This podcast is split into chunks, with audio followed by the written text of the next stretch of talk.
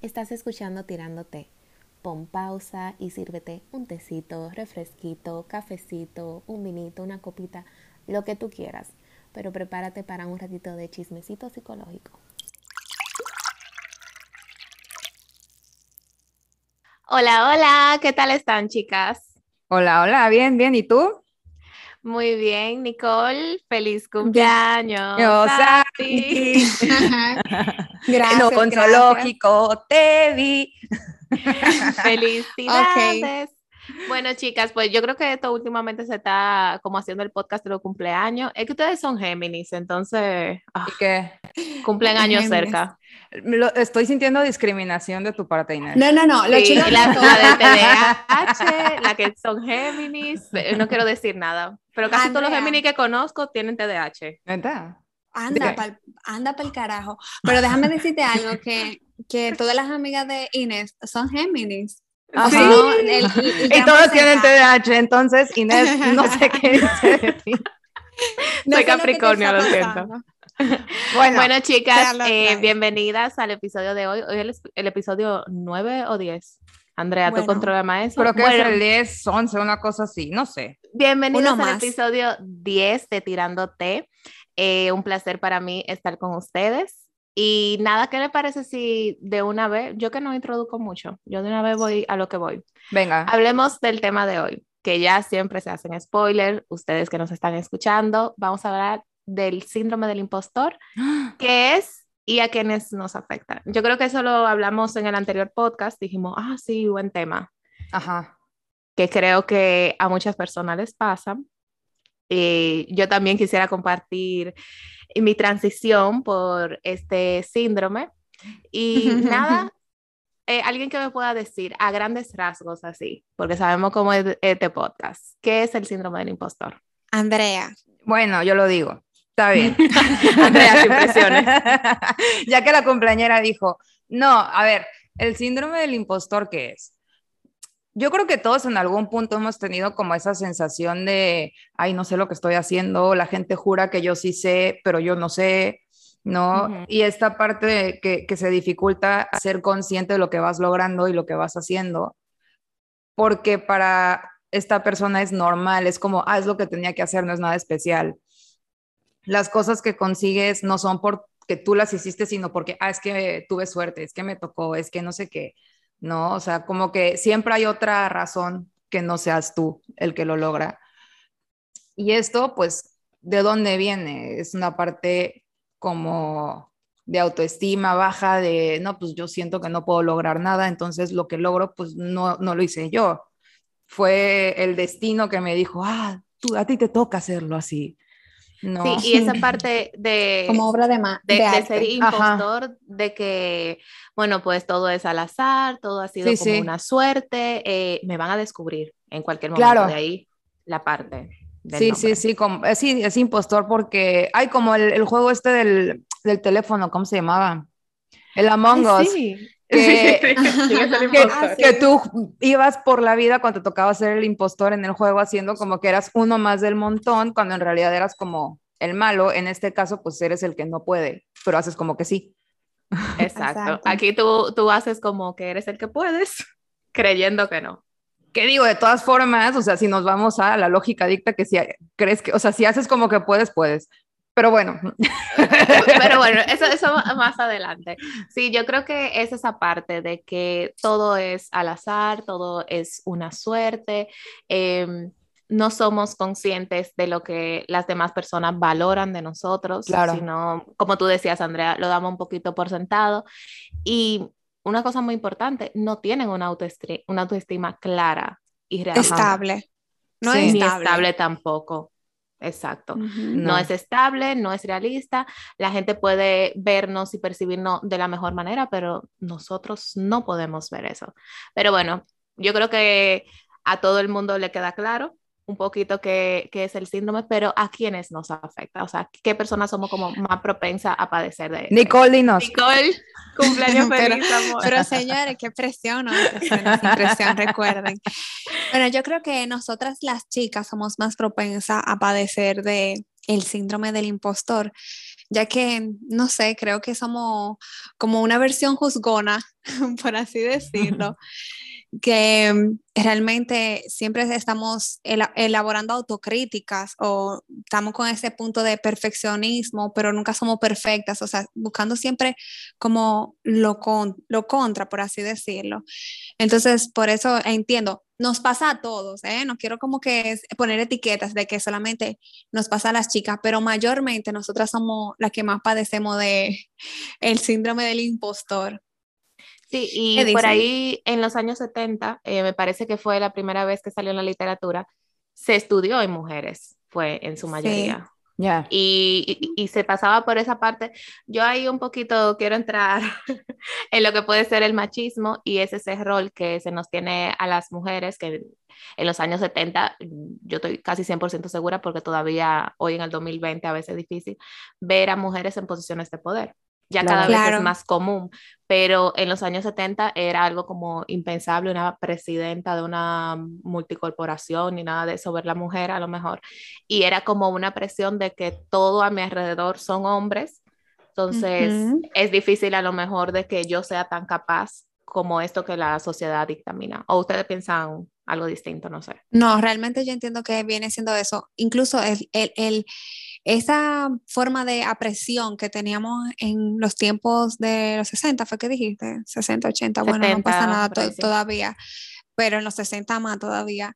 Eh, entiendo que la asumimos y es esa cuestionante que siempre tenemos de, estamos siempre como en competencia y eso nos pone más vulnerable a sentir de que quizá a veces no somos capaces como siempre habíamos estado oprimida y nos hemos luchado por esta libertad o por llegar al feminismo, que, que, no se vaya a interpretar mal lo del feminismo, porque mucha gente cree que, que, estamos buscando la igualdad entre, entre el hombre y la mujer y dentro de los roles. Bien. O sea, no sé si deberíamos entrar un poquito en materia. Entonces, Exacto, o sea, el feminismo es igualdad, o sea, que seamos iguales y ya. Evidentemente. a fuerza, o sea, el hombre tiene su, sus ventajas y la mujer también, porque yo no te puedo cargar un blog. Biológicamente somos diferentes. Pero vaya, es, ese punto el hombre de... ni puede tener un bebé, nosotras somos las que tenemos que procrear. Claro, no es igualdad a nivel, por ejemplo, rol de, a ver, da igual si es el hombre o la mujer el que trabaja en casa, da igual si es el hombre o mujer quien es el líder de la multicorporación, o sea, en ese aspecto porque se, exacto, a nivel intelectual hay las mismas capacidades. Exacto, pero entonces aquí. Bueno, sí. Aquí. Bueno, que se va con el feminacia ahora, porque ay, ay, ay, intensa con este tema. Oigan, pero no, estamos hablando de feminismo, eh, regresemos al impostor. Ok, ok. Entonces, okay, pero, al bueno. tema. regresemos al impostor. Volviendo al tema de que por eso es que yo creo que nosotras somos más autocríticas en el sentido de hablar de de, de, nosotros mismos, de autoevaluarnos, porque eso sería como una autoevaluación. Las mujeres constantemente estamos como trabajando eso y, y luchando por tratar de obtener este potencial que quizás lo tenemos, pero lo estamos todo el tiempo como menospreciando. Y eso es lo que se podría llamar el síndrome del impostor. Claro. Sí, somos como... Ay, perdón, Andrea. No, dilo tú. No, dilo tú. Lo que decía, que somos muy como de evaluarnos eh, y mirarnos mucho, pero con un sesgo, o sea, con, esa parte negativa, desde el perfeccionismo y desde ese, debo ser perfecta, o sea, básicamente. Sí, exacto. Y, por ejemplo, no sé, yo aquí en México veo, eh, tendemos, digo, ustedes me dirán en República Dominicana, pero al menos aquí es como hay una humildad aprendida que no te permite, no solo con las mujeres, sino en general. Porque de hecho yo el caso más como fuerte, por decirlo así, o sea, porque no es, a ver, no es un diagnóstico clínico de libro, ¿saben? Es como, pero como el, el caso que más me representa a mí en los pacientes que he tenido este síndrome ha sido con un chico. Eh, porque claro, su papá todo el rato estaba encima de él de que no, esto es lo que tienes que hacer, ¿no? Eso por un lado, por el otro, este, les digo, en México hay este como obligación de humildad de, no, no, no, es que no, o sea, como que no aceptamos lo que, lo que logramos porque si no nos vemos como soberbios, hay como esta, no sé, es raro culturalmente. Pero, que realmente también eso viene siendo, eso, yo creo que eso cabe no solamente en México, sino como que, vamos a decir como mucho latino también, o sea, como que eh, nos ponen el papel de que tenemos que ser humildes, o sea, yo no puedo estar, que yo lo puedo lograr, yo sé. O sea, creo que eso es algo general, eh, o sea, de cultural, por así decirlo, porque aquí también, o sea, aquí como que nos cuesta reconocer cuando realmente lo estamos haciendo bien. Sí. O sea, es como más de, y si tú me lo dices, y, y será verdad. Es igual como que mucha, eso tiene que ver mucho también con el autoestima de, porque yo sí estoy haciendo algo bien, yo, bueno, sí lo estoy haciendo bien. Ah, no, sí. Aunque me ha llegado un momento donde yo misma me he juzgado, como que, que empieza, y si no lo estoy haciendo bien, ¿y qué está pasando? O sea, todos hemos tenido ese autosabotaje que viene claro. siendo, que no siempre tiene que ver con que si mi autoestima está saludable o no, es que simplemente uno hace como una revaloración, por así decirlo, y se pone como en el punto de esa, esa vocecita en tu cabeza donde te dice, ¿y si, ¿y si tú no lo estás haciendo bien? Y si, y si tú lo haces así, tal vez te va mejor. Y sí. no sé, como cuestionándote. Eso, entiendo de que hay una parte que tiene que ver con tu autoconcepto, como tú te, eh, no sé, como tu confianza te percibes en ti. a ti mismo. Exacto, exacto, pero también, no sé, también es parte de que tú no quieres quedar mal. Sí, es que no, luego es no querer quedar como el, el soberbio, el presumido, el... Exacto que, que, bueno, yo por ejemplo en consulta siempre esto que decir así, aquí no existe la humildad, a mí, a mí me dices lo que vas logrando, aquí en al menos esta hora no existe la humildad. No, y es algo que se lo tenemos que reforzar, como eh, date un premio, claro, lo que, la, que porque estamos acostumbrados a ser como súper pequeñito, ¿no? Porque no, no se deben sentir mal. Y Andrea tocó una parte muy importante eh, ahí sobre quiénes son las personas que pueden más tener este tipo de síndrome y es el estilo de crianza. Sea, depende claro. de nuestro estilo de crianza. Venimos de una crianza súper exigente, súper demandante, donde se valora muchísimo las cosas que, que, uno haga y que uno obtenga, pues es normal que uno se exija más, porque a veces ese tipo de padre no es suficiente lo que hace tu sí. hijo. Claro, Entonces, como este síndrome tiene que ver mucho con ese sesgo de, bueno, eh, doy por sentado lo que hago, bueno, que yo haga esto tampoco es algo eh, excepcional porque siempre lo he hecho y en mi casa no le han dado tampoco el valor. Claro. bueno, no, como la no me veo como una exacto, no me veo como una persona tampoco eh, excepcional, claro. ni, ni mucho menos. Y, por ejemplo, ¿qué podemos hacer? O sea, obviamente no en consulta, sino en general, ¿qué se puede hacer para como ayudar cuando percibimos que tenemos como esta sensación de no, lo que hago no vale? ¿No? O sea, como qué factores ayudan. Vamos, eh, lo, primero, lo primero sería, yo creo, ser más consciente de esos feedback o como esas retroalimentaciones que nos dan los demás. Ajá. O sea, si, si estamos recibiendo elogio, si la gente nos está constantemente diciendo que bien nuestro trabajo, pues no vamos a estarlo atribuyendo a la suerte no vamos a estar diciendo de, de, que sí, que se va a hacer sí. Yo voy a decir algo muy latinoamericano. Échalo, échalo. Eh, de la doctora Ana María Polo. Es como que yo era niña, caso cerrado, se me quedó en, en, la mente, pero toda la vida. En, en, uno de esos casos, que si yo tenía 14 años, veía casos cerrados. y decía ella, si te dicen feo una vez, no le hagas caso. Pero si te dicen feo dos veces, mírate al espejo. Entonces, nena, si está todo el mundo diciéndote como qué buen trabajo haces, me gusta cómo trabajas, eh, creo que esto te sale muy bien, pues entonces vamos por lo menos comenzar a criticarnos, por ejemplo, a evaluarnos, esa parte que decía Nicole. Eh, comienzo a ver qué tanto de eso que la gente me está atribuyendo a, a ese éxito, de verdad yo he tenido que ver pero desde una manera objetiva. Y yo creo que lo más importante sería como llevarlo a papel. Ajá. Que sí. cuando llevamos la cosa a papel y lo escribimos, yo creo que se hace más fácil, por ejemplo, nosotros analizar bien las cosas. También comenzar a asumir de que nosotros somos como el centro de nuestra vida. Comenzar a centrarnos en que a lo mejor lo que yo hago de verdad está afectando también mi trabajo y todas uh -huh. las áreas de mi vida que, que estoy haciendo. No sé, ¿a ustedes se les ocurre algo más? Sí, no, fíjate que esto que dices de escribirlo es súper importante, ¿no? Porque, a ver, el ejemplo más tonto que les puedo poner es cuando vas al súper a, hacer la compra. Si te lo llevas en la cabeza, se te olvida la mitad. Si lo escribes, ni, a lo mejor ni siquiera tienes que ver la lista porque como que al escribirlo se te grabó. Exacto, sí, sí. Exacto. Eh, es, una de las formas que tenemos nosotros de aprender. Claro. Claro. Porque es doble, digamos, doble esfuerzo. el, el, pensarlo, el escribirlo y luego ver lo que escribiste.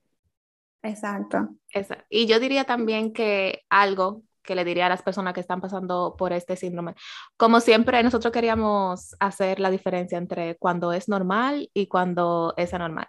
Yo creo que al principio, cuando comenzamos un trabajo, es normal tener este tipo de inseguridades. Es normal que nosotros nos estemos evaluando todo el tiempo de, de estoy haciendo bien este trabajo, lo que sea. Pero si vemos que pasan unos meses, qué sé yo, yo tengo tres o cuatro meses en este puesto de trabajo y sigo con las mismas dudas y sigo eh, sintiéndome insegura por todo, sigo pensando que en cualquier momento van a darse cuenta de que no valgo para esto o lo que sea, ya, me lo hago mirar. Claro, que realmente a mi psicólogo de referencia y, y me lo hago mirar. Eso es una puerta para otras cosas, como ya habíamos hablado sobre la ansiedad, o sea, todo el tiempo está autoevaluándote y juzgándote, ¿qué, qué hace? Te prende, te, te va subiendo la, los niveles de ansiedad. Sí, sí, totalmente. Entonces, bueno, yo, yo, quería compartir algo que yo creo que hace dos capítulos lo quería contar, que se lo dije a ustedes y se me olvidó, que fue cuando yo comencé a, a ser psicóloga. Para mí los ah, primeros meses fueron durísimos, durísimo, durísimo, tanto así que yo pensé en dejarlo de verdad. Yo pensé, esto no es para mí. No tanto síndrome de impostora, sino me agobiaba muchísimo. Entonces, como para... No, y también síndrome de impostora, Inés, no te hagas. No sé, porque no era algo como de que no lo puedo hacer. No lo puede hacer.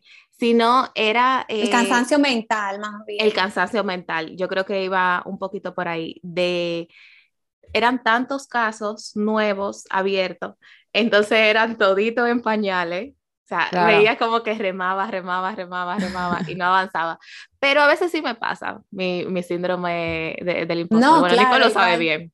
No, y que ah, a, mí también, o sea, nos pasa todo. Es que, es que esa es una forma de tú, eh, como evaluarte, o sea, de sentarte y decir, ok, mira, esto me está funcionando, pero esto quizá no me está funcionando como yo pensaba que me iba a funcionar, porque eso también nos hace centrarnos en, en, qué está, en qué está pasando, en qué fase tú estás, y si esto no está funcionando, pues es momento de cambiar. Bien, eso es como de una forma objetiva de que tú, tu, tu cerebro te está anunciando de que algo no está marchando como tú entiendes que debe estar marchando. Una forma de alerta, por así decir.